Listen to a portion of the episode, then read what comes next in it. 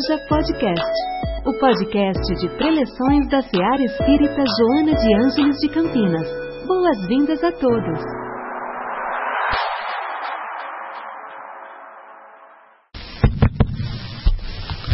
Leidinha, muito obrigado pela sua vinda à nossa casa mais uma vez.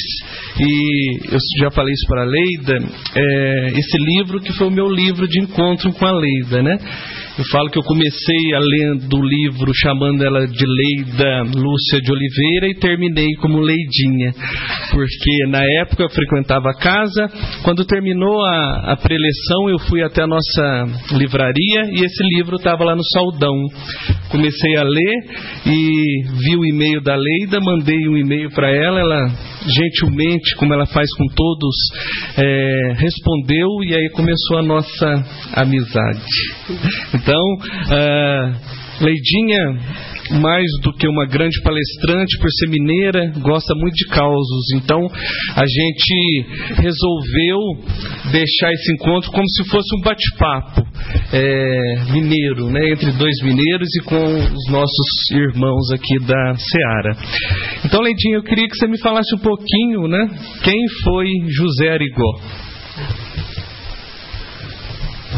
José Arigó, como o, o, o senhor disse, é, que era o, nome, é, o apelido dele. O nome dele era José Pedro de Freitas. Ele nasceu em Congonhas, é, e coincidentemente ou não, ele nasceu no dia 18 de outubro de 1921. E 18 de outubro é comemorado o dia do médico, né? Agora vocês vejam, ele nasceu no dia do médico.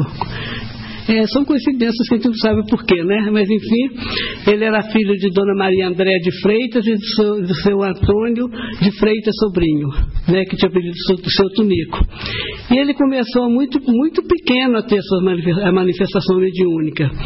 É, o pai dele era um rico fazendeiro da cidade e, e Arigó era primogênito de nove filhos. E ele, era ele que ia para a fazenda ajudar o pai na, naquele tempo, né?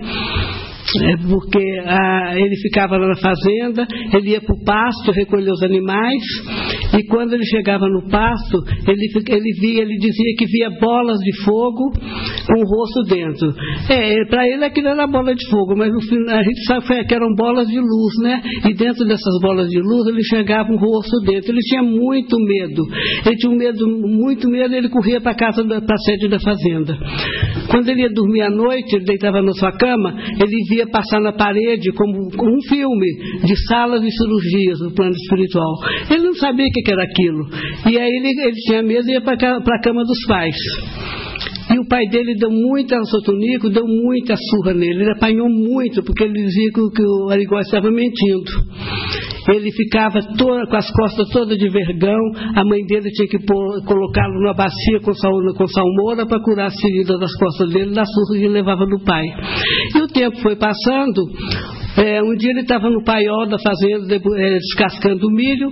De repente ele encontrou no meio daquelas espigas um crucifixo que brilhava muito.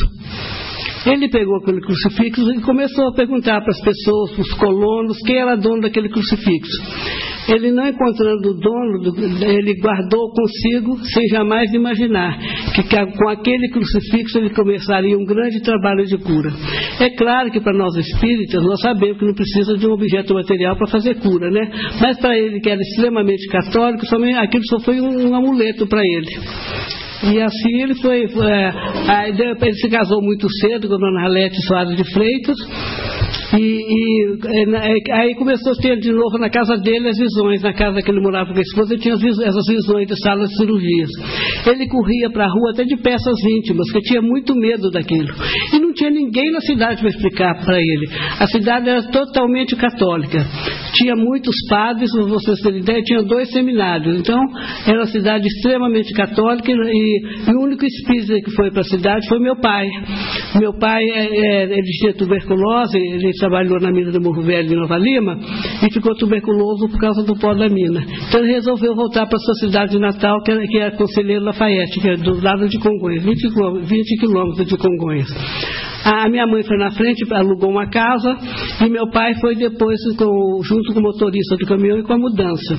Então a BR Congonhas e Lafayette ficam na BR 040, é o BR que liga o Rio a Belo Horizonte. Quando, quando passou na, na, na, frente da cidade de Congonhas, bem na entrada tem um profeta com a mão assim, indicando a cidade de Congonhas. É uma cópia do profeta do Aleijadinho, esse profeta que está na entrada de Congonhas. Meu pai falou assim para o motorista, para aqui que vou dar uma olhada nessa cidade. E chegaram lá na praça, meu pai pediu que o motorista estacionasse o caminhão na praça, e meu pai falou, eu vou dar umas voltas aqui, daqui a pouco eu já volto. Aí ele foi, começou a olhar, da, a cidade é muito pequenininha, ele alugou uma casa lá. E naquele tempo não tinha nem contrato escrito, né? Era tudo boca a boca. Ele alugou uma casa e voltou pro cam... até, foi até o caminhão e falou para o motorista, eu já aluguei uma casa aqui, eu vou ficar aqui mesmo. Aí mandou levar mudança para essa casa, ele mandou recado que a minha mãe fosse para Congonhas, e aí ele ficou. Mas como ele ganhava muito pouco, ele, foi, ele, ele ficou tuberculoso lá por, por causa do pó da mina, ele teve que se aposentar. E ele ganhava muito pouco. E para complementar a renda da, da né, complementar a renda da família, ele alugou um lote do lado da casa do Arigó. E aí o Oligó saía lá na frente, eles ficavam conversando, e eu, o meu pai falou para ele que ele era espírito, e o Oligó começou a contar para ele tudo que ele sentia. Aí o meu pai ingenuamente ainda falou para o Oligó, oh, cuidado Oligó, aqui é terra de padre, veja bem o que você vai fazer. Foi ingênuo de falar isso, porque quando os espíritos querem, a espiritualidade quer, ninguém, vai, ninguém consegue né, é, é, destruir.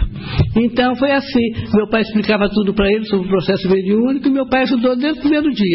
E, e, nessa época eu estava fazendo o curso primário e eu, eu ia para a escola de manhã, voltava para casa, almoçava e ia levar a marmita na casa do, do Zé Ligó para meu pai. Todo dia levava a marmita. E eu chegava na casa do Zé Ligó ficava encantada com aquele, aquele trabalho. Eram curas maravilhosas. Aí eu falei assim para o doutor Filho, eu posso ajudar aqui nesse trabalho? Ele falou assim, minha pitucha, ele chamava de pitucha. Minha pitucha, no dia que você fizer 10 anos de idade, eu deixo você começar. Aí no dia 31 de outubro, eu estava fazendo 10 anos, eu fui até o centro, eh, na casa dele toda feliz, né? Falei, estou fazendo 10 anos hoje, posso começar? Aí ele falou assim para mim, comece por essas cartas. Eu não fui direto no trabalho, eu comecei pelas cartas. Ele recebia sacolas enormes de cartas do mundo inteiro, né? Ele começou a receber cartas de todos os lados. Eu chegava, levava aquelas cartas para minha casa, abria todas, é claro que tinha muita carta em outros idiomas, essa, essa não, tinha, não tinha quem me ajudasse a fazer, eu não sabia os outros idiomas, e, e fazer uma relação enorme com o nome e idade das pessoas. Quando o doutor Fez terminava o atendimento, eu ia lendo para ele o nome das pessoas e, e, ele ia prescrevendo as receitas. Essas receitas tinham que ser datilografadas porque ninguém, nenhum farmacêutico entendeu a letra do Dr. Fritz. Eu, mais tarde, também, eu comecei a datilografar as receitas. Era só eu e o Preto, o rapaz que tinha apelido de Preto, só nós dois entendíamos a letra do Dr. Fritz. Então, eu comecei assim lá no centro. Aí, aí passa um tempo, ele foi para é, fundar o Centro Jesus Nazareno. Meu pai era igual. Centro, chamava Centro Espírita Jesus Nazareno. E lá ele começou a atender as pessoas. E todas as noites tinham reunião mediúnica. E era meu pai que fazia essas reuniões, porque naquela época, na, naquela época ninguém nem sabia que era Allan Kardec. A maioria das pessoas que foram procurar Igó, principalmente no começo, eram todas católicas, nem sabia quem era Allan Kardec. Então meu pai fazia, fazia o evangelho de Allan Kardec, conversava com as pessoas, explicava, ah, falava, né, dava explicação de tudo que, que precisava fazer. E foi assim que começou o trabalho do meu pai lá com o Zé Ligó. E ele tinha sido curado de tuberculose, né? Agora, eu, eu comecei a, a, a, participar desse trabalho muito cedo, porque eu era muito pequena, devia ter uns 4, uns 4 5 anos, mas eu me lembro perfeitamente. O Origó ia todas as noites para minha casa e fazia reuniões com os espíritos materializados. Eu era muito pequeno, não entendia o que era espírito materializado. Né? Primeiro eram pessoas normais. Tinha aquele monte de gente lá, porque eles faziam reuniões é, com esses espíritos para conversarem sobre o trabalho que, que, que, teria que, realizar, que ele teria que realizar. Né? E o tempo foi passando, a, a, depois meu pai ia, a, é, é, voltou, para o centro né, todos os dias, e eu ficava na repartição pública dele, que meu pai era funcionário público do Ministério da Fazenda ele fazia carteira profissional em Congonhas. E como a cidade é muito pequena, dificilmente tinha muita gente para fazer carteira. Às vezes uma pessoa por dia ou nenhuma, porque a cidade era muito, muito poucos habitantes, né? E, e eu, eu, ficava, eh, eu ficava tomando conta da repartição do meu pai, enquanto, Ligó, enquanto meu pai ia para o centro ajudar o Ligó. Eu ficava lá o tempo inteiro. Depois, agora eu vou contar para vocês a primeira cirurgia que eu assisti do Origó, do Dr. Fritos, né? Um dia ó, nós tínhamos um vizinho que se chamava Valfrido, ele morava bem do lado da minha casa. Ele, à noite ele viu que, o Arigó, que, o, que o, o Arigó entrou na minha casa, ele foi lá, bateu na porta, e meu pai veio abrir a porta né, e falou que queria falar com o Zé Arigó. O meu pai falou, entra aqui, entra lá que o Arigó vai te, vai te atender. E na minha casa, era uma casa bem antiga, tinha uma cozinha grande com uma mesa enorme e um banco de cada lado da, da mesa. E o, o Zé Ligó mandou ele para a cozinha. Chegou lá na cozinha, mandou ele deitar no banco. E a mesa de café ainda estava posta, né? Com, com a toalha lá, as xícaras, faca, né? E tinha uma faca de serra que estava ainda, tinha, tinha é, cortado o pão com ela. Ele levantou a, o, a camisa do Valfrido, pegou aquela faca de serra suja de migalha, abriu o abdômen do Valfrido. Assim, abriu literalmente abriu. E aí tirou o câncer do estômago. Com a mão ele tirava o câncer das pessoas. Tirou o câncer com a mão. aí minha mãe falou, Leida, vai para o seu quarto, que criança não pode ver essas coisas. Aí o doutor Fito falou assim para minha mãe, deixa minha pitucha ficar, que ela já foi preparada para isso. E eu continuei vendo a cirurgia. Então foi essa primeira cirurgia que eu vi, que eu assisti. Né? Leidinha, é o Arigó ficou conhecido, né? Uma das alcunhas foi o cirurgião da faca enferrujada. Eu queria que você contasse um pouquinho como que era feito a a limpeza, a asepsia dos instrumentos que ele usava, que era faca, era canivete, como que isso era feito pela espiritualidade? É, na verdade ele operava com a, a faquinha que ele operava, ficava o tempo inteiro sobre a mesa dele, suja de poeira, né?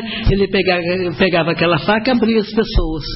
Ah, fazia cirurgias grandes, né? De é, câncer, tirava câncer do intestino, câncer do estômago, é, a, a, câncer da cabeça, pulmão, né? Então ele, ele fazia com essa com essa faquinha. E, e, e Origó, é, ele falava que, que quem, quem que fazia essa, essa sepsia, ele falava, o doutor Fício nos avisou que quem fazia sepsia dos instrumentos era o Frei Fabiano de Cristo, que era que Frei Fabiano de Cristo foi um frei da Igreja Católica no, no século XVI, um, e hoje é um espírito muito iluminado no plano espiritual. E ele foi, foi ele, foi esse Frei Fabiano de Cristo, que formou a equipe que ajudar a equipe espiritual que ajudou Origó. É, Aleijadinho também fazia parte dessa equipe. Por isso eu escrevi esse livro aí, Arigó, o 13 terceiro profeta. Por que esse título? Porque o, Aleijadinho, é, a maior obra do Aleijadinho é em Congonhas. Você pensa que é no Preto, mas é em Congonhas que tem a maior obra, obra do Aleijadinho. E o, o, o, o Aleijadinho pediu no plano espiritual que fosse feito esse trabalho de cura em Congonhas. O doutor Cícero nos disse que seria um na Inglaterra e era igual em Congonhas. Então foi pedido do Aleijadinho que esse trabalho de cura foi feito em Congonhas. O Aleijadinho fez os 12 profetas em Pedra Sabão e igual foi seu 13 terceiro profeta vivo. Então, a, o Aleijadinho chegou no plano espiritual, pediu né, para ser organizada essa equipe médica. Então foi formada a equipe espiritual, como chefe do Feminino de Cristo, e que eram 16 médicos. É, um deles, que era o oftalmo da, equipe, era o Dr. Charles Pierre. Tinha também o Dr. Takahashi, que era ginecologista japonês, tinha o Dr. Gilbert, e tinha vários médicos, a gente não ficou sabendo, eu não fiquei sabendo o nome de todos. Mas, e a especialidade do Dr. Fritz era todo tipo de tumores e câncer. Aí foi formada essa equipe e entraram em ação na, na, na, na pequena cidade de Congonhas, os espíritos entraram em ação. Agora, interessante, porque é, as pessoas queriam chegar na frente do Adigor, queria falar a doença delas. Ele não deixava, não deixava a, a pessoa falar a doença. Quando, quando a pessoa ia falar que, que, que tinha que falar, não precisa falar que eu já sei tudo. Por que, que ele sabia? Porque era feita, a, fazia uma fila assim, assim é, encostada na parede, e nessa fila era feita corrente espiritual. E os espíritos examinavam na fila as doenças das pessoas e passavam para o Dr. Fritz. Então, quando a pessoa chegava à sua frente, já sabia o que, que tinha. Então, ele prescrevia a receita e, e eram datilografadas, assim, falava para as pessoas comprarem a, os remédios onde elas quisessem. Ele não receitava, ele não receitava homeopatia, era alopatia. Né? E, e então esses espíritos é, faziam, examinavam as pessoas. Agora eu vou contar só um caso assim, interessante a respeito disso. Um dia, o, um, é, um dia caiu lá na, no, no banco, tinham vários, ficavam vários bancos no salão, formando a fila, né, como eu falei, e caiu um senhor na fila, né, que estava na fila e caiu ao chão. Aí tava, estava eu e meu pai no centro, nós pegamos, fomos socorrer o homem, o homem não voltava de jeito nenhum. O meu pai ficcionava o coração dele. Aí eu falei para o meu pai, eu vou ver se eu acho o Zarigó. Só que o Zarigó, ele, ele, para ele descansar, a única, o único lugar que ele, que ele podia descansar era um pouquinho para o sítio dele, que ficava a dois quilômetros da cidade. Ele, ele ia descansar e nesse dia, ele, às vezes, ele, ele almoçava na sua casa mesmo. Nesse dia foi para o sítio. E esse homem, aí eu fui procurar igual não encontrei ele, falei com meu pai, eu vou chamar um médico que mora próximo ao centro, porque é, o Arigó já foi embora para o sítio. Aí meu pai falou, então vai lá chamar. Eu chamava o doutor Venceslau, eu chamo o doutor Venceslau. Aí o médico chegou lá no centro comigo, né? Examinou o homem que estava caído no chão, e falou assim: Olha, sinto muito, mas o homem já está morto, não tem mais o que fazer. Ele não tem pulso, ele já está morto. Agora vocês imaginem o aperto que nós passamos. Imagina se aquele homem saísse morto de dentro do centro, o que, que iria suceder ao Arigó? Enquanto ele curava, ele já era tão perseguido, se sai alguém morto, então aí que, nossa, aí que o negócio não ia ficar bom pro lado dele, né? E é, né, nesse instante, o doutor Fitz falava o tempo todo do, no ouvido do Arigó, e o Arigó estava lá no sítio, o doutor Fitz falou, vai, vai imediatamente pro centro. Aí ele pegou o jipe e foi correndo pro centro. Chegando lá, ele entrou, ele era de compleição forte, ele pegou o homem no chão, sentou ele no banco e falou assim para ele: quer que você vai morrer na sua casa, não aqui dentro do centro. Aí o homem levantou, falando um idioma que ninguém entendia nada, não sei que idioma que ele estava falando, e, foi, e saiu do centro e foi desencarnar lá fora. Agora vocês vejam a proteção que tinha o trabalho, né? A espiritualidade não permitiu que fosse cortado dentro do centro o cordão fluídico que liga, liga o espírito ao corpo, né? Não permitiu que fosse rompido dentro do centro. Então era uma proteção muito grande. Agora o doutor Fitz, quando a pessoa, ele, ele sabia que as pessoas desencarnavam, ele não dava receita. Ele não dava receita. É, ele tinha o papel do receituário dele, né? Onde ele escrevia as receitas, aí a, o, o, guia da pessoa avisava para ele que a pessoa ia desencarnar, ele punha um código no, no, no canto direito do papel. Só agora que eu estou falando isso, que agora não tem mais importância, né? Porque naquela época ninguém, ninguém podia, poderia saber que escrevia um papel com aviso de que ela ia desencarnar, né? É falta de caridade. Mas agora eu posso falar. aí o doutor Fitz é, punha um código assim, chamava Leida, ou se não preto, e dava na nossa mão o papel do receituário. Então, quando a gente recebia aquele papel com aquele código, a gente sabia que a pessoa ia desencarnar. Nunca falamos para elas, aí descrevia, datilografava uma dose do Evangelho. Ah, datilografava lá uma mensagem do Evangelho e as pessoas iam para casa sem saber o porquê daquilo, depois desencarnava e assim, e assim fazia. Leidinha, é, a gente sabe né, que todo o trabalho que o Arigó fez né, em prol da, do bem, da luz, tinha os adversários né, de vários lados. Então, como que funcionava a segurança, agora do plano físico mesmo? Como que era a segurança para o Arigó? Para ele não sofrer atentado, para não entrarem, e aí gostaria que você emendasse a história do Papudo e apresentar para o é. pessoal quem é o Papudo. É, segurança né, de, de pessoas físicas né, encarnadas ele nunca teve teve, né? Nunca teve. Mas ele tinha segurança espiritual, que era um espírito, que era angolano, era um, um pigmeu africano, que ele era pretinho e tinha um papo enorme. Por causa disso era o seu apelido, Papudo. Ele chefiava uma equipe de 600 espíritos para fazer a segurança do Arigó e do centro. Porque muitas pessoas foram lá tentar matar o Arigó, muitas, muita gente para tentar matar o Arigó a mando de padres e de médicos, né, que eram os mais incomodados com o trabalho. Os médicos porque tiravam o ganho financeiro deles e os padres porque falavam que aquilo era coisa do demônio. Então, o, o, o Papudo, ah, eu vou contar uma história do Papudo. um dia chegou lá um homem bem grande e deixou seu carro lá na rua, entrou pela, pela porta do centro, não respeitou fila, nada. Ele chegou foi direto na sala do Dr. Fritz, onde ele vendia. Aí ele chegou na, na frente do, do, da mesinha que o Dr. Fritz estava sentado e falou assim para ele: Eu vim aqui para acabar com a sua vida, para você parar de enganar as pessoas. É, é, aí ele falou, é, pegou, ele enfiou a mão no bolso para tirar o revólver que ele tinha colocado no bolso. O, o, aí o, o Papudo falou assim para ele, olha, eu viajei a noite inteira com você, que ele morava no Rio de Janeiro, eu viajei a noite inteira com você, o revólver está, so, o revólver está debaixo do banco do carro. Aí o homem foi até o carro, pegou o revólver e entrou no centro com aquela arma empunhada né, na mão. Aí o, ele chegou de novo na frente do, do, do, do Zé Ligó, que para ele era o Zé Ligó, né? Para ele era o Zé Ligó. Ele chegou lá na frente do médium e falou assim: Agora minha arma está comigo, quero ver você desviar as balas. Aí o, o Papudo calmamente abriu a gaveta e falou para ele assim: A, arma está nas suas mãos, as balas estão comigo aqui na gaveta. quero ver. Aí o homem saiu do centro apavorado, sem dizer quem tinha mandado ele lá matar Arigó. Então ninguém não conseguia nada. Quantas e quantas coisas que, que o Papudo protegia o Arigó. Ah, os, ah, os, padres mandavam capangas é, matar o Arigó, né?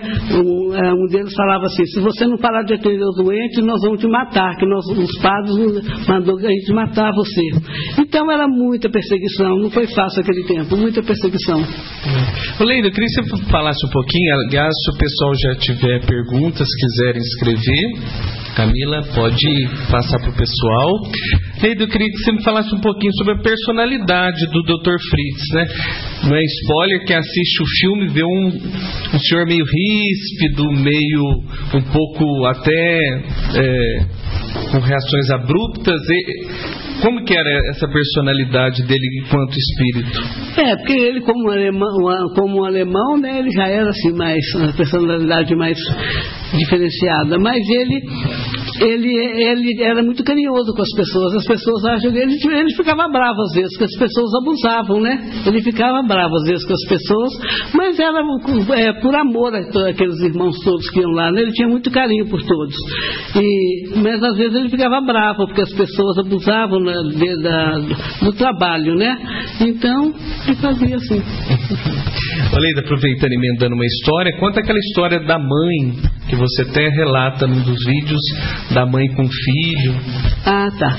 É, essa história eu nem coloquei no livro, porque eu esqueci na época que eu estava escrevendo, porque é muita coisa, né? A gente acaba esquecendo muita coisa. Ah, é, um dia tinha uma senhora que morava em Barbacena, e ela estava com seu filho, ela tinha um filho de 5 anos, estava internado na UTI no hospital de Barbacena. E, e o médico ligou para a casa dela e falou para ela assim: Olha, você pode chamar seu marido que está viajando, ele trabalhava viajando, e pode fala para ele voltar para casa que seu filho não vai passar da noite de hoje. Ele está muito mal e não passa da noite de hoje. A mulher ficou desesperada, foi lá, pegou a criança na UTI e foi, foi para casa e pediu ao vizinho que a levasse em Congonhas. O vizinho foi, é, levou a mulher em Congonhas, a criança. Quando ela chegou lá no, na, na, no centro, que era uma casa assim que tinha na esquina, tinha um alpendezinho, né? Uma casa antiga. E, e, ela falou para os moços que estavam sentados lá, eu preciso falar com a Ligó, como eu faço para falar com a Ligó? Aí um deles, que era o Vanderlei, falou assim para Vanderlei, para é, Alves dos Reis, para quem não sabe, ele depois que ficou famoso veio a ser o cantor Vando. Ele era meu vizinho em Congonhas. Aí o Vando falou assim para ela: Olha, a moça que está, ele gosta de saiu para almoçar, mas a moça que trabalha aí, ela está ali naquele restaurante, ele chamava Riviera. E a moça chegou na, na porta, ele falou meu nome para ela, né? A moça chegou, a mulher chegou na porta do restaurante e começou a gritar: Quem é Leida? Quem é Leida? Eu larguei o que eu estava comendo, porque não tinha dado tempo de ir em casa almoçar aquele dia, quase sempre não dava tempo de eu almoçar. Eu larguei o que eu estava comendo, fui até a porta, a mulher jogou literalmente a criança nos meus braços. Eu assustei com aquilo, né? Eu falei, não, eu joguei de volta para ela, eu falei, espera que eu vou procurar o Arigó, porque eu não posso fazer nada. o médico é ele, né? Aí eu joguei de volta a criança nos braços dela e falei, espera que eu vou atrás dele.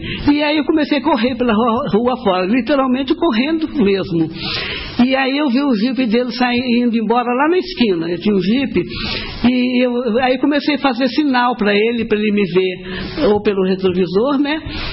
E até então eu não sei se ele me viu pelo retrovisor, se o doutor Fitz falou no ouvido dele, né? Ele parou o jipe no meio da rua, largou ligado, depois alguém estacionou para ele, e ele foi comigo de encontro à mulher. Aí chegou lá, na, a mulher estava lá na frente do centro, a, a, mulher falou assim, botou a criança no colo do Arigó, era, era a rua calçada de paralelepípedo, né? Ela ajoelhou no chão, ela botou a criança nos braços do Arigó e ajoelhou no chão.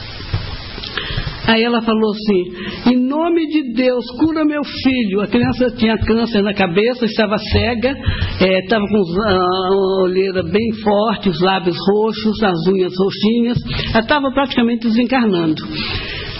E a mulher, a mãe botou a criança nos colos, no colo da Arigó. Arigó levantou a criança, fechou os olhos e pediu ajuda a Deus. De repente, aquela criança que não tinha mais nenhuma reação, que não enxergava, ela viu a mãe e falou: Mamãe, mamãe, estou te vendo, mamãe, estou te vendo, mamãe. Na hora, a cura foi imediata. Aí a mulher desmaiou, porque ela não esperava que a cura seria tão, dessa forma, né? Aí eles foram embora para Barbacena, ah, é, passam uns dias, eles voltaram, ela voltou com a criança para agradecer a cura. Então era assim que acontecia, ele curava as pessoas no meio da rua. As pessoas passavam perto dele na cadeira de roda, ele só falava assim, levante e ande. E as pessoas levantavam e saíam andando. Era impressionante o efeito físico que ele tinha. É, quantas e quantas pessoas andaram sair da cadeira de roda, é, onde ele estivesse, ele curava as pessoas, né? Bom, para a gente começar então nossas perguntas, a gente tem uma primeira que veio pelo Instagram, é, que é assim: gostaria de saber da Leida o que mais a tocou nos anos em que ela conviveu com o Dr. Fritz por meio do Arigó. Olha, essa cura que eu acabei de contar, essa me tocou muito. Eu fiquei muito emocionada de ver, de ver aquela cura, mas teve outras, outras mais, né? É, outra também que me, que me chocou bastante, impressionou, né? É, foi o seguinte, chegou uma moça lá, que era uma moça muito bonita, com, com os cabelos longos, muito bonita. E, e ela, ela perguntou para mim assim, como é que eu faço? Eu preciso falar com o Dr. Fritz em particular. Ele nunca atendia ninguém em particular, mas esse dia falou assim, eu falei, aí cheguei perto dele e falei, doutor Fritz, é a moça que quer falar em particular. Ele falou, então deixa ela para o final da fila. Quando chegou a vez dela, o doutor Fritz me chamou para assistir a consulta. Aí a, a, moça falou assim, é, ela, ela, não tinha coragem de falar o problema dela, ela falou assim, ah, o que me traz aqui uma, é uma grande, um, um, problema muito grave, que eu nasci, eu nasci com um problema, problema muito grave e, e eu, eu vou casar daqui uns dias e, minha, e, meu noivo não sabe desse meu problema. E eu vim buscar aqui uma, uma, opinião do senhor, uma orientação de como eu devo fazer. E ela não falava o que, que ela tinha, ela foi, sabe, foi falando, falando, mas o problema dela não falou, mas eu Fritz queria que ela falasse, né? Aí ela, ela falou assim, olha, eu, o meu problema é muito sério, eu nasci com o um olho na nuca. Ela tinha três olhos, três olhos, dois normais na frente e um na nuca. E ela, como é que ela ia casar omitindo isso do noivo, né? Porque na hora o noivo ia descobrir como é que seria, né? Ia ficar brava com ela. Aí, aí ela foi, ela foi, perguntou ao doutor Fis o que, que ela poderia, o que, que ele, podia, ela, ele podia fazer por ela. Aí o doutor Fis falou assim, olha, vou fazer o seguinte, você vai, ela moça morava muito longe era do Amazonas. E você vai e volte daqui a um mês, você volta com o seu noivo, que vou, nós vamos conversar com ele e vai ser tudo esclarecido. Aí ela voltou com o noivo, contou, o doutor contou para ele, ele aceitou, casaram-se, ainda mandaram convite de, de casamento para mim e para Igor, né? Mas é lógico que a gente não podia ir né, tão longe, nem o Igor, o Igor muito menos, porque tinha tanto atendia a gente todo dia. Então, é, esse caso assim, foi, me tocou muito, porque imagina, você você imagina ver uma, uma, pessoa com um olho na nuca e enxergava desse olho. Era muito estranho, né? Essas são aberrações, né? São aberrações que acontecem e, mas ele não podia tirar o olho dela, porque é, ela que foi ela que pediu no plano espiritual. O doutor falou, você que pediu no plano espiritual para ter o terceiro olho, para você vigiar mais seu noivo. Você, você, teve outras vidas com ele e você, você falhou, você falhou no seu, você falhou no seu no compromisso, você falhou no compromisso que você tinha com ele e você pediu ajuda a Jesus para vir nessa vida vida com ele para resgatar essa, essa sua falta do passado. Então foi por isso que ela veio com o olho na nuca. Leidinho, tiveram duas perguntas tão parecidas, então eu vou condensar numa só. É, primeiro, fala né, das cirurgias, que sangrava, realmente sangrava.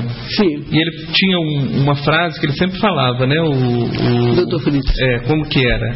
Ele, ele, cortava as pessoas, começava, vou dar exemplo da cirurgia de vista, que ele fez todo tipo de cirurgia, né? Ele, ele enfiava, pegava a faca, enfiava por trás do olho da pessoa e punha o olho para fora o olho inteiro para fora, ficar aquela bola enorme para fora. E ele fez isso em mim, viu, gente? me pegou no susto, me encostou na parede, era para demonstrar para a sessão, não que eu tivesse nada. E ele falou assim para mim: Olha, dessa, desse olho que eu enfiei a faca, você nunca vai perder visão. E realmente eu não perdi até hoje. Eu vou fazer 75 anos, nunca usei óculos nem para perto nem para longe. Quando eu vou fazer, renovar a carteira de motorista, o médico quer saber qual que é o meu segredo. aí, aí, ele manda repetir três, quatro vezes. Ele falou: É, não tem jeito de, falar, de colocar que você precisa de óculos, você enxerga muito bem. Qual que é o seu segredo? Eu não ia falar para ele que foi o doutor Fritz, porque não ia acreditar, né? Aí ele falou assim, ah, deve ser os aves de Minas Gerais. Eu falei, pode ser. Pode ser. Então tinha uma frase para parar de sangrar. Ah, né? sim, é. Ele falava assim, ele fazia, abria o abdômen das pessoas, qualquer cirurgia que ele fizesse e sangrasse, ele falava assim, Jesus não quer que sangre. Imediatamente o sangue parava de correr. É, porque as cirurgias dele era é, o Frei Fabiano de Cristo que, que jorrava uma luz verde no ambiente. Essa luz fazia asepsia dos instrumentos, fazia anestesia e estancava hemorragia. Essa luz era poderosa. Nossa, as pessoas é, curavam na hora com aquela luz verde. E a, a, pergunta continua, Leidinha, é, se ele fazia sutura, dava pontos, como que fechava o corte? Não, ele não fazia sutura. Ele apenas, ele pegava os lábios da, do corte, encostava assim, né, as bordas da ferida e cicatrizava na hora. E não tinha sutura também, ele cicatrizava na hora. As pessoas levantavam, cirurgias grandes, levantavam e iam embora, normal. Vamos lá, mais uma, Leidinha. Tá se você já assistiu ao filme e até onde a veracidade do filme. O que, que você achou? Eu assisti sim, eu gostei muito, né? Um filme de. nem parece produção nacional, né? Os cortes, você assistiu? Assisti. Os cortes são perfeitos, né? Muito perfeitos. Eu achei que foi muito bem representado pelo Danton Mello, né? Aliás, o Danton Mello me falou que é, ele deixou de ser ateu depois que ele fez esse papel. Ele falou que foi um, um dos papéis mais importantes da vida dele. Ele era totalmente ateu não acreditava em nada. E aí ele ficou tão emocionado com o filme, ele disse que ele, ele ia ler o, a, as páginas da, da, história, né? Ele, ele, ele, disse que sempre que novela, tudo que ele fazia, ele lia, lia, inteiro. E no Garigó, não, ele lia dez páginas, parava e chorava. Lia mais dez, parava e chorava. Então, mexeu muito com a espiritualidade dele. Então, eu falo que só por ele já valeu, né? Por uma pessoa ter é, deixado de ser ateu, né? já valeu por ele. E eles já ficaram muito felizes todos os atores, né, que eu fiquei conhecendo, que teve a pré-estreia em Congonha semana passada, e me convidaram para ir, eu fui lá, e, e ele, nós conversamos bastante, ele ficou encantado com a história da Igor, né? Ele, ele disse que esse filme não era só para espíritos, era para todo mundo assistir esse filme, né? Porque conta da, da, da parte espiritual, né? Que e tudo que está no filme é verdade ou ainda tem uma ficção aí atrás para é, é. Tudo, é, Tudo, verdade. Apesar de bem resumido o filme, né? Porque a gente sabe que em duas horas não dá para contar uma história de mais de 20 anos, né? Até meu livro, Cirurgia Espiritual de Jericó, que esse aí tem mais de 500 páginas. E não deu para contar tudo. Ficou muita coisa sem contar, porque você não vai fazer um livro de mil páginas, ninguém vai ler, né? Fica muito grande. Então, eu acho que foi muito é, resumido o filme. Mas valeu, né? Outra pergunta, Leida, é Dr. Fritz já era um espírito afim do José Rigó após a cirurgia. É, é, é, depois repete a mesma pergunta. O Fritz, eles já tinham uma relação? Eles já eram afins, espírito afins? Ah, sim, já era espírito afins de vidas passadas, com certeza. Não só o Rigó com o Dr. Fritz, mas todos nós que ajudamos naquele trabalho de cura, todos os voluntários daquela, daquele trabalho, a gente veio da, da, lá da Inconfidência Mineira, lá em Ouro Preto. Né? Eu, eu tive meu pezinho lá na Inconfidência Mineira. Então, é, a gente fez, de, de, esse grupo voltou junto para ajudar a doutrina espírita, né, para a luta do espiritismo. É, por que algumas pessoas podiam ser curadas e outras não? Seria o motivo pedido no plano espiritual para vir assim ou o tempo certo na Terra? É, a gente sabe que nem Cristo curou todos, né?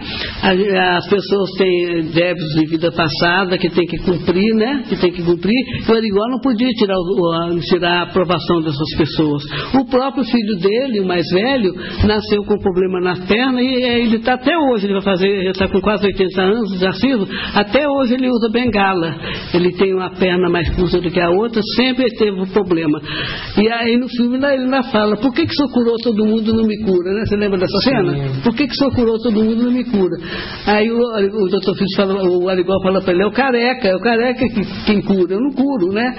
E, mas ele é, mais é, é difícil, né, para o filho aceitar. Mas ele agora está conformado. Ele veio até no Unicamp aqui fazer cirurgia da perna, nada conseguiram. Né, ficou a vida inteira fazendo no hospital e médico não resolveu nada, porque era fazer a parte da aprovação dele de vida passada. O Leida, é, como você já comentou, né, o próprio Chico, né, chegou a ser operado pelo, pelo, pelo espírito Dr. Fritz, né? É, o, o Dr. Fritz fazia, ele tinha vários tipos de, de, de cirurgia, né? É, não era só com a faca com a, de cortar, né?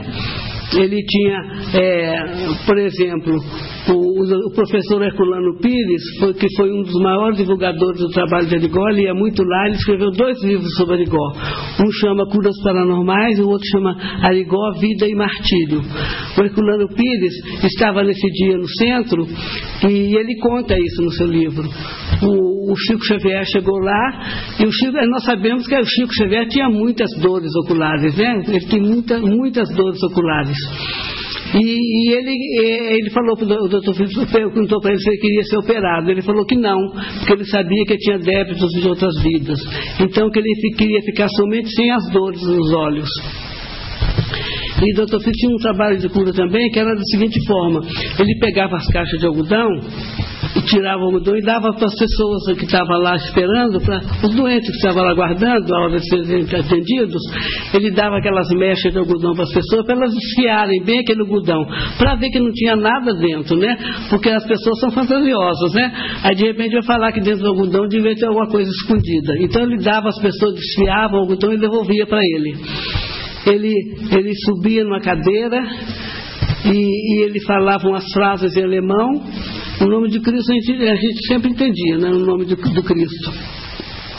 De repente, aquele algodão se embebia de um líquido esverdeado. Esse líquido, é, quando caía sobre os, os olhos dos cegos, eles enxergavam na hora. E ele fez isso com o Chico Xavier, mas não, não curou a visão dele porque foi pedido do Chico não querer ficar, é, não querer se, ser curado. Mas ele ficou sem as dores oculares que ele tinha depois que foi lá no doutor Fito. Chico foi muitas vezes em Congonhas, né? muitas vezes. Quando ele igual teve preso, ele foi na cadeia, então ele ia muito lá. Uhum. Obrigado. Obrigado. Mais uma pergunta. Além das objeções da Igreja Católica e dos médicos, houve resistência ao trabalho de Arigó no próprio meio espírita por ele não ser formado, estudado a doutrina?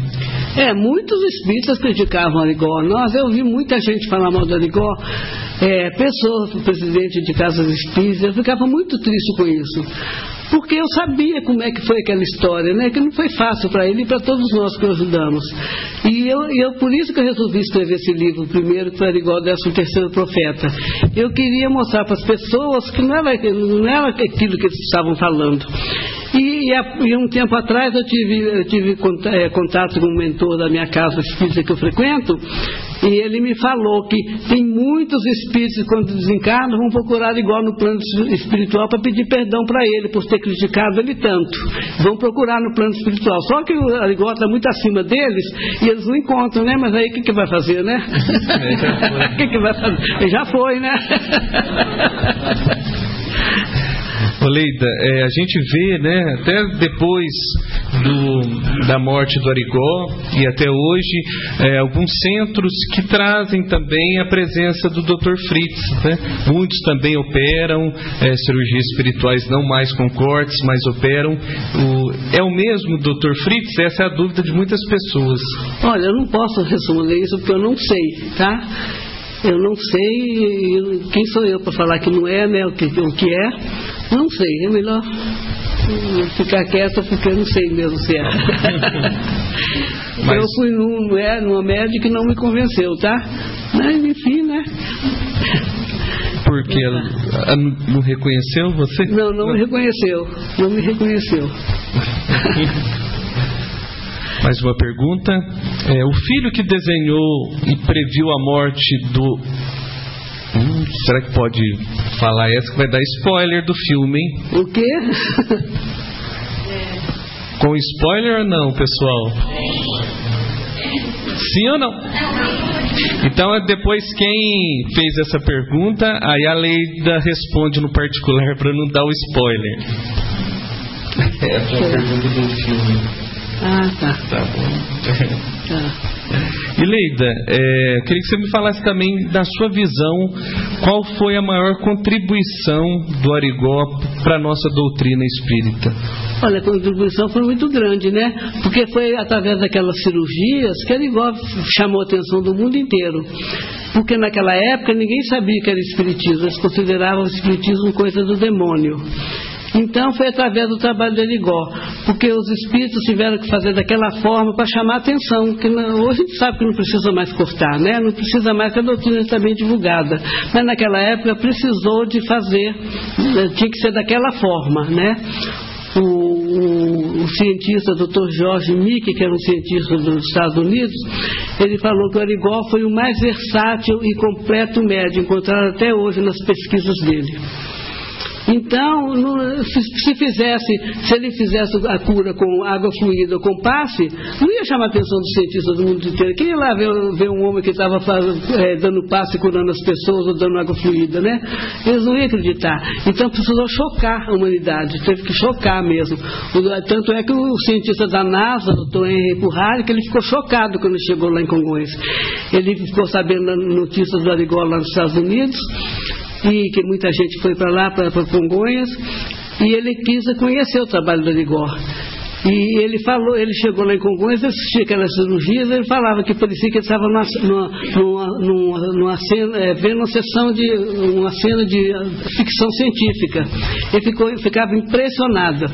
Ah, o Dr. Fritz operou esse, esse cientista americano, Dr. Henry Purrari, que ele era médico, e ele tinha um lipoma no antebraço e, e, lá, e os médicos, os médicos lá, seus amigos lá do, de, dos Estados Unidos, falaram para ele que não poderia operar, não era câncer, mas que não, não deveria operar porque esse, esse lipoma estava situado no nervo cubital, e que é o nervo responsável pelo movimento da mão.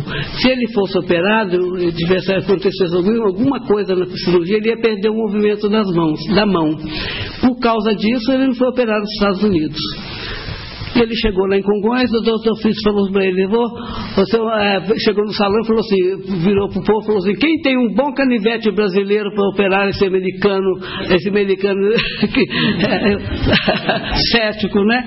Aí apareceram vários, ele pôde escolher o melhor, era um canivete sujo de, de, de, de quem tinha descascado laranja, cortado fumo, né? Era dessa forma. Por isso que os médicos não entendiam tudo aquilo, né? E aí apareceram vários, ele pôde escolher o melhor, ele pegou o Resine e gravou essa cirurgia, o Jorge Resine, que foi um grande jornalista espírita, né? E esse filme passou muitas vezes na televisão naquela época.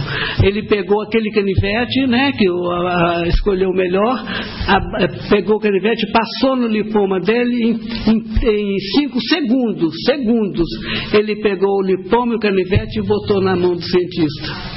Aí falou, o doutor Fitz falou assim para ele, leva para sua terra para os seus amigos examinar. E ele levou para os Estados Unidos, eles ficaram impressionados de ver, e aí eles formaram uma equipe enorme de médicos, físicos, e foram para Congonhas estudar Arigó. E o cientista da NASA considerou Arigó a oitava maravilha do mundo. Para vocês terem ideia, quando o cientista, esse chefe da NASA, o doutor Henry Puhalik, ele chegava em Congonhas, ele ajoelhava no chão, beijava os pés do Arigó, porque ele achava que o Arigó era de outro planeta. Ele falou assim, esse, esse ovo que ele faz não é, coisa, não é coisa aqui da Terra. Então ele achava que era de outro planeta. E...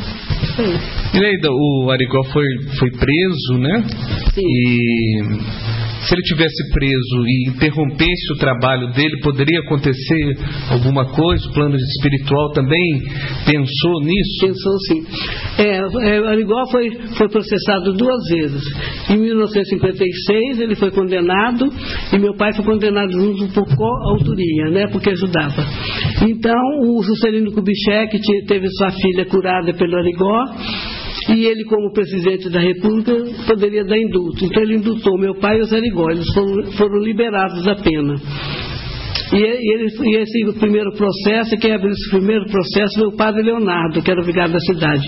Esse padre, ele nossa, ele ia pegar, ele, na hora da missa, ele pegava o microfone, excomungava o Zé Rigó, falava coisas horríveis sobre ele, e, e, não deixava ninguém da cidade entrar no centro. Ele falava, não passe naquela, nem passe na calçada daquela, da casa da esquina, da Marechal Floriano, porque o demônio está naquela casa. E ninguém passava, as pessoas da cidade tinham medo, né? Ah, tinha medo. Eu tenho uma amiga de lá que ela falou, Leida, eu, sou, eu tomei conhecimento do que acontecia com ele igual pelo seu livro. As freiras no colégio falavam para a gente não passar lá na frente do centro, que o demônio estava lá. Agora vocês vejam, né, como era a mentalidade do povo na época, né? Então era, era complicado. E aí, Leida, você me falou uma vez que tinha uma, uma determinação no plano espiritual, se o Arigó parasse, ah, sim, sim. É. Aí o Arigó, no segundo processo, ele foi, ele foi processado novamente por exercício legal da medicina, ele foi condenado. E eu vou contar só uma historinha também que aconteceu, que eu também não coloquei no livro, também porque esqueci. É, no, no, dia da audiência final, né, do, de, de, teve várias audiências, na audiência final, Arigó estava lá na, no salão do fórum, sentado no banco dos réus, aí o juiz, é, o promotor fala, fez a fala, teve a fala do promotor, do juiz e do advogado de defesa de acusação. E aí o juiz deu a sentença. Ele levantou, ele ficou, ele levantou, né, ficou em pé e falou assim: condeno a Zé Pedro de Freitas a um ano e seis meses de prisão por ter curado Dona Maria Emília Silveira. Ele, ele, ele condenou ele igual porque curou a mulher baiana de câncer no útero, que estava desenganada. Então por isso ele foi condenado. E, e, e aí o, uma outra coisa que aconteceu no dia desse julgamento, o, quando o juiz leu a sentença, Arigó sentado na cadeira dos réus, os, os espíritos materializaram na mão dele uma rosa vermelha para ele entregar para o juiz. Ele levantou da cadeira, foi até a mesa do juiz e entregou a rosa para ele. Essa rosa, doutor, é para ficar com o senhor. E esse juiz, ele chamava é, Márcio Monteiro de Barros, ele foi é, ministro da Justiça no governo Figueiredo. E um um, passou-se um tempo, ele falou para o filho do Arigó que ele guardava aquela rosa seca dentro do Código Penal dele. Então ele ficou muito impressionado com aquilo, né? Caso Arigó era. impressionava todo mundo e tinha um, um, recado da espiritualidade que dizia o que ele tinha, que acho que é uma história muito interessante, caso o Arigó não fosse solto, ah, né? O Arigó começou a atender na, na, cadeia, né? Porque ele chegou lá, o delegado ajudava, ele operou de câncer a mulher do delegado. Um dia, um dia, um, foi um repórter finlandês lá chamava Erco Musco, ele achou que, que fosse encontrar o Arigó definhando na cadeia. Para a surpresa dele, o Arigó estava dentro da cela fazendo cirurgia num cego. O, o, os, os, guardas, os, os guardas arrumavam a faca para ele e ele continuava fazendo a cirurgia. Né? E qual foi outra pergunta que você, você fez? Ah, sim, é. é. Então, o doutor Jesus disse que se Arigó fosse é, proibido de, de, curar dentro da cadeia, porque fazia fila o dia inteiro na porta da cadeia, e era pessoa entrando e saindo o dia inteiro. Não tinha mais horário de visita. E o doutor Jesus disse que se Arigó fosse proibido de curar dentro da cadeia, é, eles receberam ordem de Jesus para materializarem em praça pública e continuar o trabalho de cura. Não aconteceu, tá? Porque não foi necessário mas era para ter acontecido isso se ele não fosse, se fosse impedido de curar na cadeia. Ele dava, nossa, o dia inteirinho atendia gente na cadeia. Um dia, é, o Chico Xavier também foi lá na cadeia visitá-lo, ele e o Valdo Vieira, né, que foi coautor de alguns livros com ele, né, o doutor Valdo Vieira. E, e, eu falei assim para o Chico, eu passava lá na cadeia todos os dias, porque o meu colégio era próximo, obrigatoriamente eu tinha que ir para o colégio de manhã, eu tinha que passar na porta da cadeia. Então, por causa disso, eu levava toda manhã um café para ele e, e, arrumava a cama dele, né? Porque ah, tinha que arrumar porque as pessoas iam entrar lá, né? E aí eu, eu falei, eu falei pro Chico, por que, que será que acontece? Eu, eu venho aqui, troco a roupa de cama, ponho um lençol branquinho, no outro dia eu venho arrumar a cama, o lençol tá azul. Ficava azulado o lençol. Ele falou, minha, minha filha, ele gosta uma, é uma fonte de energia, um poço de energia. Por isso que o lençol fica azul. Então eu fiquei, fiquei contente de saber dessa, né? Por, por que, que era que ficava azul o lençol. Era impressionante o fenômeno dele, né? Impressionante. Temos mais perguntas? Acho que não.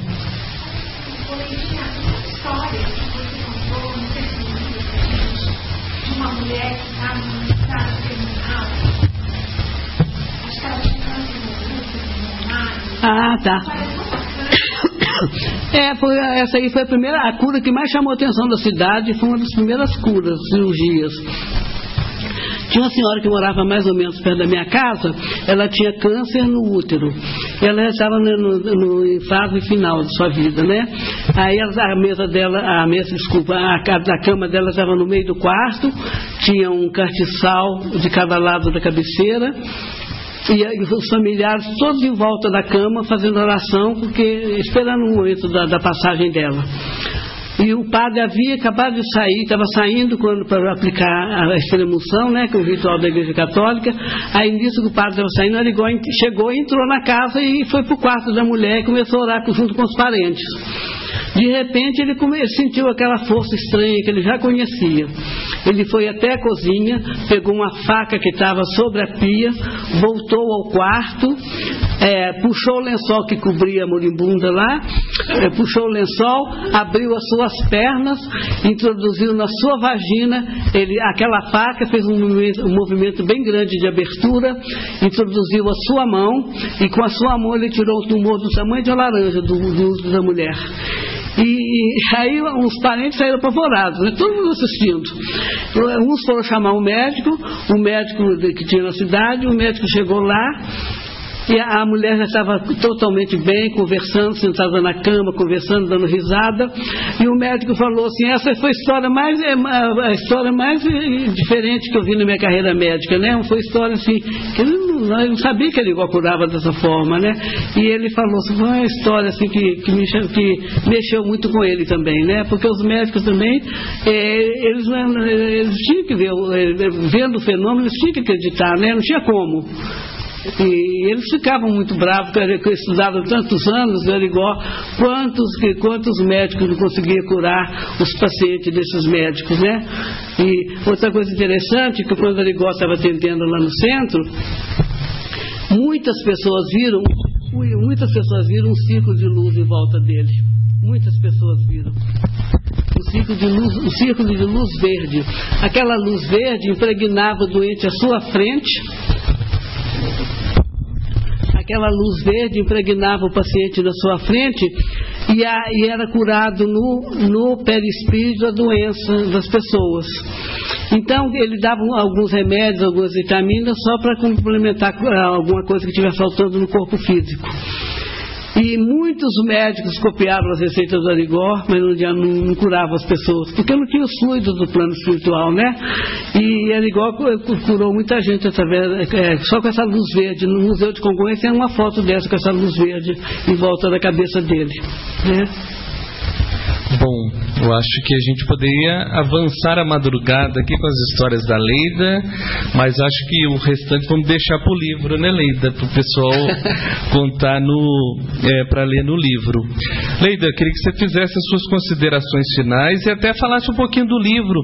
Ainda existe pessoas que foram curadas pelo Arigó que te escrevem, que leram o livro? Como está sendo essa repercussão do seu livro? É, muita gente é, contou para mim que durante a leitura ficaram curados né? Fiquei muito feliz, mas é claro que eu não fico contando para as pessoas que parece que eu estou impondo para comprar meu livro, né? Eu não ganhei um centavo com o livro, doei todos os direitos autorais para a AME, MG, que publicou o livro. E agora, outro dia eu fui fazer uma palestra lá no nosso lar, chegou uma senhora lá, ela disse, olha, eu assisti sua palestra na outra casa, e eu comprei um livro seu e levei para minha mãe. Minha mãe amava Origó. E ela está na cadeira de roda há muitos anos. Aí eu cheguei com o livro lá, ela leu o dia inteiro o livro, passou a noite inteira lendo. E aí ela sonhou com o Arigó. O Arigó falou para ela assim, ela estava na cadeira de roda há muitos anos, o Arigó falou para ela assim, pode levantar que a senhora vai andar. E os filhos estavam na cozinha tomando café, de repente a mulher chega na cozinha andando. E eles levaram o maior susto, né? levaram o maior susto.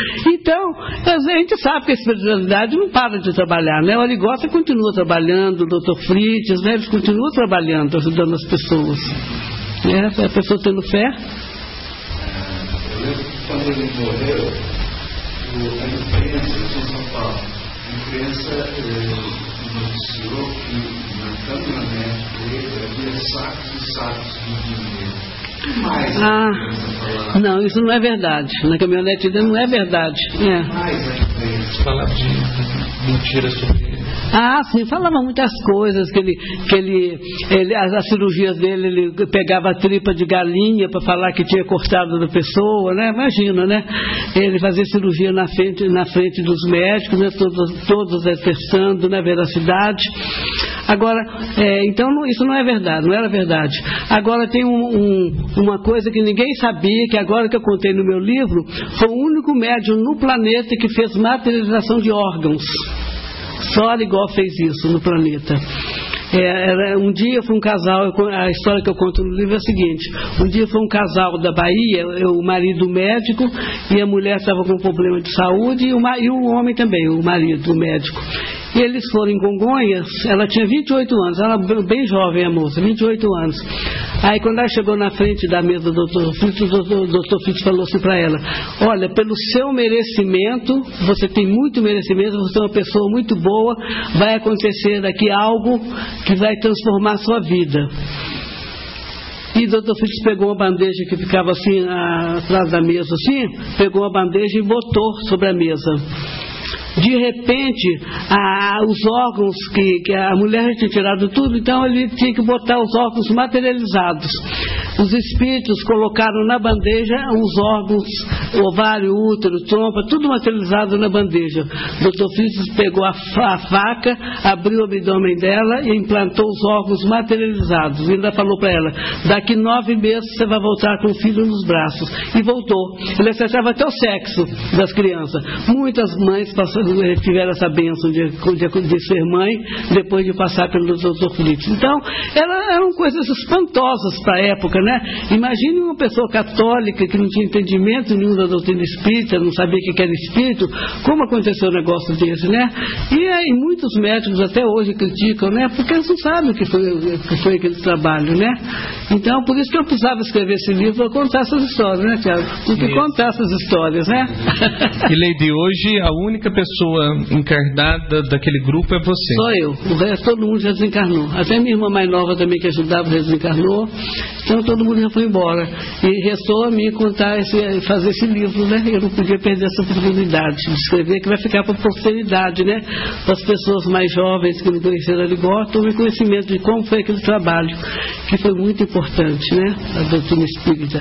Porque foi através da Ligó que, que a doutrina espírita começou a ser conhecida, né? Naquela época não tinha muito espírita, a gente via porque lá no centro só ia católico. Ele sofreu aquela perseguição toda dos padres e, e, e, é muita gente lá que não sabia que era espiritismo e, voltou, e tornou-se espírita depois de conhecer o trabalho de Arigó e sentir o fenômeno no corpo. Né? E chegava lá, o, o Arigó fazia, antes de começar o trabalho, ele fazia uma pequena preleção evangélica, ele falava, ele fazia oração de São Camilo de Leles, que era o protetor dos doentes, fazia, rezava o Pai Nosso e fazia uma pequena preleção evangélica. E nessa preleção ele falava que todos que estavam lá estavam tendo a oportunidade de ser curados, mas que deveriam fazer a reforma íntima. Então ele passava para as pessoas que teriam que fazer, né? Porque a gente sabe que, tem que precisa ter merecimento, né? Então ele fazia isso todos os dias. Todos os dias fazia essa preleção evangélica. Bom, acho que podemos.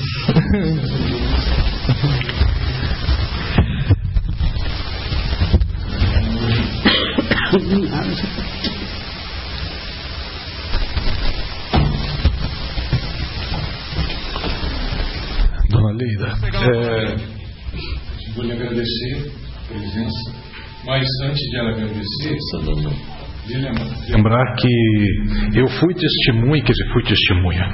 Eu vi, menino, essa cena do americano, do Arigó com o tumor na mão. Eu vi, cheguei a ver que as, a mídia da época, as revistas, o Cruzeiro, que adorava falar negativamente do Arigó, né? É, manchete. Isso, foto. fotografando, tinha foto dele com o tumor na mão. E eu lembro disso. E uma, uma outra coisa que a senhora falou que me chamou, me lembrou, se não me engano, engano, foi no Reformador, que uma vez eu li, que havia muita, muita, muitas sessões de materialização no Brasil, até através daquele médio famoso Peixotinho. E que uma vez o Chico até perguntou ao Peixotinho, também citando, é, perguntou a Emmanuel, citando o caso também do Arigó, e que o Emmanuel disse exatamente o que a senhora mencionou. Agora é o tempo de causar um certo impacto, porque a verdadeira modificação será de dentro para fora, mas agora é chegado um, um, momento de se fazer uma. mexer com as pessoas, citar alguma coisa disso. Então, e, e, né, depois dessa. por isso é que dessa época para cá já não se vê tanto mais essa forma assim tão direta, tão incidente né, das operações diretas das materializações como acontecia naquela época. Nem tem mais necessidade, né? Pois é, exatamente por isso, porque agora, agora é um, ah, nós precisamos agora nós que estamos depois precisamos é, aprender isso, né? Que precisamos refinar o nosso espírito para mudar de dentro para fora e não não por uma só impressão, mas também pela compreensão, mudar a nossa existência também pela compreensão, né? Felizes daqueles que acreditam sem ver, né? Então, nós queríamos muito, dona agradecer a senhora imensamente, de coração. Né? E a Seara Espírita Joana de eu vou pedir a Mara que faça então uma entrega de uma lembrança nossa para a senhora. Né? Por favor, Mara. Nós da Seara gostaríamos muito de lhe agradecer a presença, a disponibilidade de vir até aqui né? e citar um, esses eventos tão importantes do Arigó para todos nós, né? que foi um marco no Espiritismo, né? Ah, Por favor, Nara. Através dele.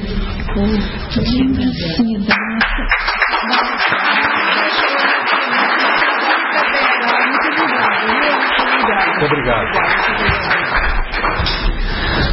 Bem, meus amigos, então, como, a, como o Tiago colocou, nós poderíamos ficar aqui a noite toda, que eu tenho certeza que nós ficaríamos. Mas, né, precisamos terminar, né, nesse nesse dia tão especial né, aqui para Seara com a visita da dona Leida. Então, eu, como todas as quartas-feiras a gente coloca, nós temos aqui agora uma oportunidade enorme de todos nós, porque nós estamos aqui nesse instante, todos nós amparados pela espiritualidade que se faz presente, né? é, por todos aqueles que preparam essa casa todas as semanas para nós, hoje especialmente, com a visita da Dona Leila, tenho certeza disso. Então, que cada um de nós nesse instante, né, que nós nos juntemos mentalmente, nós encarnados e desencarnados que estão aqui para ouvir Dona Leida, que todos nós usemos desses minutos para fazer a nossa prece final de agradecimento a senhora Joana de Ângeles, a dona Lida por ter vindo, a Joana de Ângeles pela casa, pelos irmãos espirituais que aqui nos protegem e acima de, acima de tudo ao nosso mestre, né, ao nosso mestre de luz, que independente de qualquer condição particular de quem quer que seja, está sempre ao lado de cada um de nós. Então, nesse instante, mentalizemos a figura do Mestre. E peçamos a Ele com toda a humildade, Senhor, que nesse instante, aqui nesta casa, possamos humildemente te agradecer pela luz do esclarecimento e da verdade. Inspira-nos para que tenhamos a necessária persistência em nossa luta interna pela mudança de velhos conceitos que seguem ainda conosco. Se ainda não vemos, que a tua bondade nos guie ao caminho da evolução. Se ainda somos fracos, que a tua força nos estimule ao estudo e ao entendimento. Se ainda falhamos, que a tua mão de amor nos leve ao porto seguro da nossa consciência, para que de lá possamos encontrar novos rumos. Obrigado, Senhor, pela oportunidade. Obrigado pela presença de tantos amigos espirituais. Pela presença de nossa mentora Joana de Ângeles e, sobretudo, pela paz do Mestre que nos visita nesse instante. Que essa paz siga em nosso coração, siga conosco e nos ajude a necessária mudança espiritual. Obrigado, Senhor. Em nossa célula de amor, sua presença é sempre bem-vinda. Acompanhe também nossas atividades nas redes sociais Acesse arroba seja CPS.